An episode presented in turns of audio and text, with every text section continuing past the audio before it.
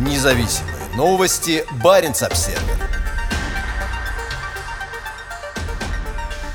Российский либеральный телеканал «Дождь» возвращается в эфир после репрессий из-за войны. «Дождь» приостановил свою деятельность в марте после приказа российских властей прекратить вещание из-за того, как он освещал войну в Украине. В понедельник независимый телеканал «Дождь» возобновляет вещание за пределами России после нескольких месяцев перерыва, вызванного жесткими законами о распространении информации в условиях военного времени, принятых после вторжения Москвы в Украину. У команды отличное настроение, но все, конечно, немного нервничают, потому что нас не было в прямом эфире четыре с половиной месяца, рассказал The Moscow Times главный редактор «Дождя» Тихон Дзятко. Мы находимся на новом этапе и хотим, чтобы все работало правильно, а контент был интересным. Надеемся, что не разочаруем зрителей, добавил он. «Дождь» приостановил свою деятельность в марте после приказа российских властей прекратить вещание из-за того, как он освещал войну в Украине. Столкнувшись с угрозой закрытия или привлечения к уголовной ответственности в соответствии с российскими законами о цензуре в условиях военного времени, «Дождь» перенес свою деятельность за границу и открыл студии в Латвии, Нидерландах, Грузии и Франции. В июне власти Латвии выдали «Дождю» европейскую лицензию на вещание. «Дождь» выйдет в эфир в 20.00 по московскому времени с двухчасовой новостной программой «Здесь и сейчас». Трансляция будет доступна на страницах «Дождя» в соцсетях и на ряде стриминговых сервисов, в частности на латвийском TED и израильском HOT.